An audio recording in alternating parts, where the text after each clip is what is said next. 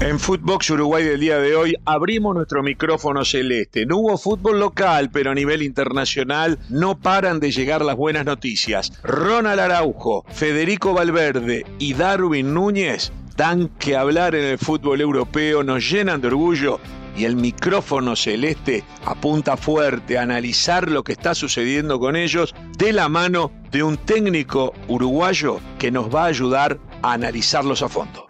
Footbox Uruguay con Sergio Gorsi, podcast exclusivo de Footbox. Este fin de semana no hubo fútbol local, como veníamos diciendo. El primero de mayo, desde hace unos años, se transformó en un día sin actividad ni, oficial, ni tampoco eh, está permitido por parte de la agremiación de futbolistas, de la mutual de jugadores profesionales, que se entrene. Pero lo más grave no fue eso, sino que la propia Asociación Uruguaya de Fútbol no consiguió congeniar las fechas de los equipos que están en copas internacionales, como Peñarol, Nacional, Wanderers y River, y la actividad local si había que moverla, como se hizo, por ejemplo, en los pocos países en donde no se jugó el primero de mayo.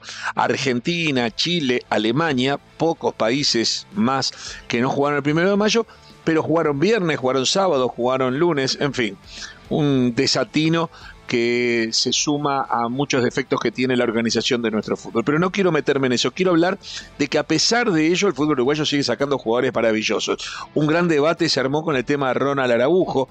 Eh, Ronald Araujo eh, fue nominado por Barcelona como el futbolista número 179 surgido de la Masía, que es el lugar donde eh, salen los canteranos del equipo de Barcelona. Esto, esto ha levantado gran polvareda porque dista de ser cierto. Eh, es decir, Ronald Araujo como lo dijimos en una historia celeste especial que realizamos, eh, surgió en Huracán de Rivera, equipo con el cual a los 15 años ya jugó en primera división, pero era un equipo del interior del país. Pero llegó al fútbol profesional, jugó dos temporadas en rentistas en el fútbol del ascenso, en la divisional eh, B o segunda profesional, y luego jugó dos temporadas más con Boston River en primera división.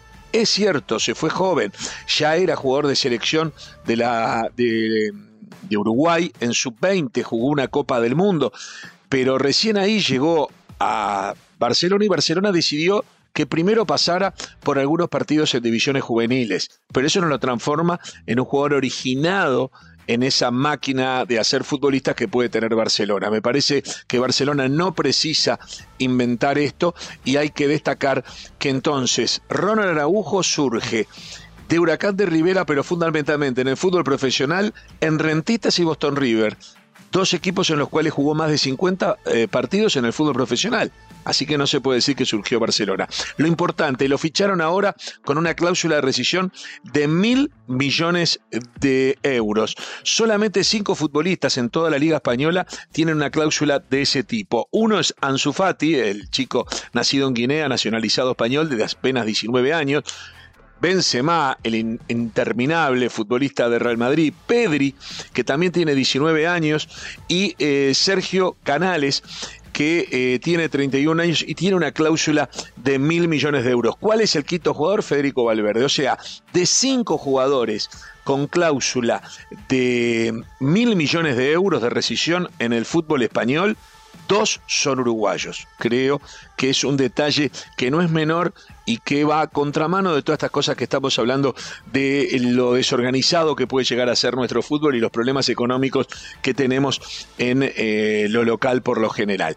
Pero para que nos hable de Ronald Araujo convocamos a un técnico, a un coach uruguayo, Maur Rosen, que hace muchos años está radicado en España, más precisamente Jerez de la Frontera, que es corresponsal del diario deportivo Marca de España, que ha escrito libros sobre de fútbol, sobre sistemas, sobre análisis, tácticas, y, y bueno, que es un gran amigo que además conocemos desde muy joven cuando dirigía escuelas infantiles en Montevideo.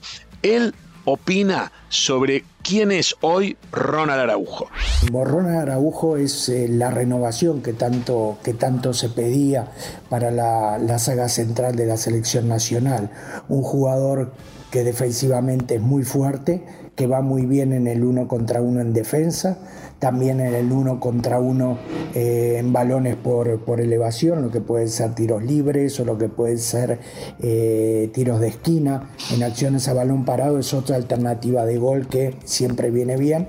Y además en las funciones defensivas tiene esa velocidad para realizar las coberturas a los laterales que veníamos demandando, ¿verdad? Ya los laterales tendrán, sobre todo el lateral que juegue por el lado de Araujo, tendrá la, la, tranquilidad de saber que eh, puede subir por su lateral y que siempre tendrá eh, la, la, cobertura defensiva de Araujo. Por lo tanto, yo creo que Araujo es una muy buena noticia para, para el fútbol uruguayo. Ha evolucionado mucho desde que llegó al Barcelona y eh, bueno, hoy por hoy es titular indiscutido y, y pilar en este Barcelona que busca, que busca su identidad final eh, con el nuevo entrenador y pensando ya en la temporada entrante. También le pedimos que nos hable sobre Federico Valverde. Federico Valverde logró su quinto título con Real Madrid, tiene ya ganada dos ligas españolas, dos Supercopas y un título de campeón del mundo. No es el primer uruguayo en salir campeón de España.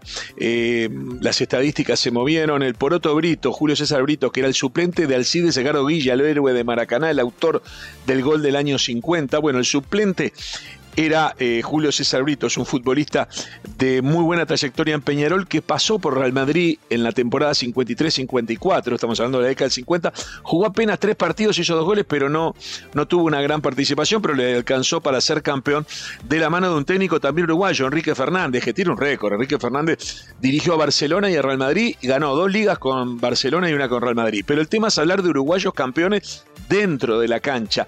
Y en esa temporada también surge Sergio eh, Rodríguez, un futbolista eh, de larga trayectoria en España, nacido en Colonia, en Uruguay, falleció en España y en ese mismo año disputó cuatro partidos. Pero el más laureado, que supera también a Federico Valverde, este sí, es José Emilio Santamaría. Próximamente haremos un eh, especial de historias celestes sobre quién fue José Emilio Santamaría, que ganó cinco ligas cuatro Champions y es uno de los jugadores, bueno, fue campeón del mundo también en la primer título intercontinental que se jugó y que surgido en el Club Nacional de Fútbol se transformó en un grande del fútbol español y en especial de Real Madrid. Pero para hablarnos de Federico Valverde y este presente de este gran futbolista uruguayo, también Mao Rosen tiene lo que decirnos. Bueno, Federico Valverde es un caso que a mí me comprende la general de la ley como entrenador, ¿no? Esos jugadores que, que, todo entrenador quiere tener.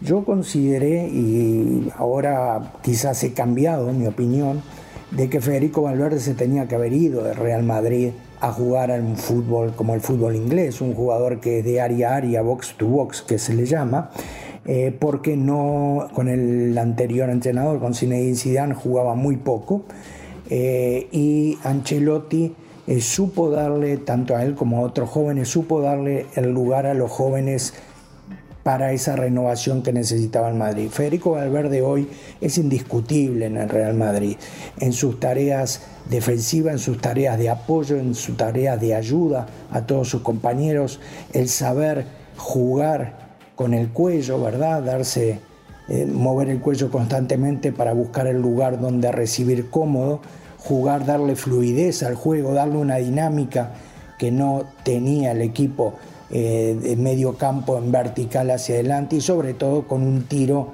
potentísimo que ya lo vimos sobre todo en los últimos partidos con la selección. Eso lo está haciendo un jugador eh, lo que llamamos un jugador completo, un jugador integral, que lógicamente tiene cosas para mejorar, como todos, pero que está eh, llamado a grandes realizaciones y a ser en unos pocos años uno de los líderes de la selección nacional. Por lo tanto, también en defensa, también en ataque, es un jugador que le va a aportar muchísimo a la selección y bien complementado Ojo con el centro del campo de la selección uruguaya. Quizás sea uno de los mejores del próximo Mundial de Qatar. Y para culminar con este apoyo que le pedimos a el técnico uruguayo Maor Rosen, es que queremos hablar de Darwin Núñez, no para hacer goles, volvió a anotar para el triunfo de Benfica eh, por 1 eh, a 0 eh, por el campeonato local, es el goleador absoluto del torneo, tiene 26 goles a un promedio de 0,96, un gol por partido. Es impresionante eh, lo que viene siendo esta temporada de Darwin Núñez. En el total, tomando no solo la liga, sino Copa y también en la Champions, lleva anotados 34 goles en esta temporada. Es realmente fantástico lo que está haciendo el futbolista uruguayo nacido en Artigas, surgido antes de ir a Europa en el Club eh, Atlético Peñarol que ya ha sido nominado más de una vez por Tavares y también por Diego Alonso para la selección uruguaya y que todos tienen la mira puesta en él, porque estamos a minutos de que Suárez y Cavani dejen de ser los delanteros de Uruguay. Después del Mundial de Qatar seguramente ya no van a volver a estar con la camiseta celeste y es en Darwin Núñez que se tiene depositada la gran esperanza. Así como Ronald Araujo en la defensa, es uno de los eh, puntales para eh, ser heredero de lo que fue, por ejemplo, Diego Godín, así como Valverde y Bentancur y Lucas Torreira se transformaron en los dueños de un medio campo que ya es una realidad y que todavía es muy joven, con 23, 24 años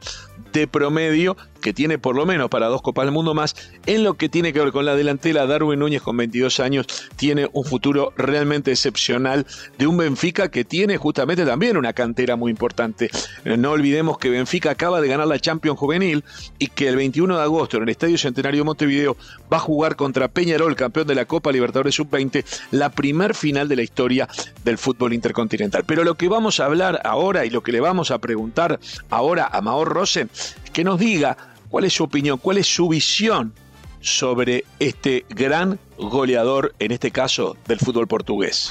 Bueno, Darwin Núñez es un jugador que a pesar de haber jugado poco en la selección nacional, eh, lo vemos habitualmente en el Benfica, en Portugal. Darwin es un jugador que a mi modesto punto de vista le va mejor jugar como punta de referencia y no como segunda punta o primera punta de una dupla. Eh, también eh, Darwin lo bueno que tiene que sabe caer muy bien a los costados y sobre todo por el lado izquierdo para encarar en diagonal con su pierna derecha. Asimismo, yo creo que Darwin es un jugador extremadamente polifuncional, sabe atacar muy bien los espacios y dentro del área es un definidor nato. Por lo tanto, yo creo que con Darwin Núñez eh, Alonso tendrá la posibilidad de jugar, la, alternativa más bien, de jugar tanto con un punta como con dos puntas o inclusive utilizarlo por banda izquierda, eh, que es donde más eh, se, se, lo ve, a pesar de que es diestro y hoy por hoy como, como la mayoría de los equipos juegan con interiores por bandas a pierna cambiada, Darwin también puede hacerlo desde el lado izquierdo, pero a la vez también caer a banda derecha. Por lo tanto, creo que es un jugador polifuncional, polivalente y que le va a dar eh, muchas alternativas al técnico Alonso para los diferentes planteamientos de los partidos y también dentro de un partido todas las variantes tácticas que quiere implementar. Y llegamos al final de un nuevo podcast con nuestro micrófono celeste abierto, más celeste que nunca, orgullosos de lo que vienen haciendo Ron Araujo, Federico Valverde, Darwin Núñez y tantos uruguayos más, porque de esto se trata, de un fútbol uruguayo en el cual, a pesar de todos los problemas internos, a pesar de que somos pocos habitantes, apenas 3 millones y medio, un barrio de San Pablo, de Buenos Aires o de la capital de México, tenemos un fútbol que compite al más alto nivel cuando de selección se trata, cuando de juveniles se trata y sigue sacando futbolistas que nos brindan esperanzas para las próximas contiendas sudamericanas y mundiales de selecciones. Así que cerramos nuestro micrófono celeste de hoy y nos reencontramos en los próximos días. Esto fue Footbox Uruguay con Sergio Gorsi, podcast exclusivo de Footbox.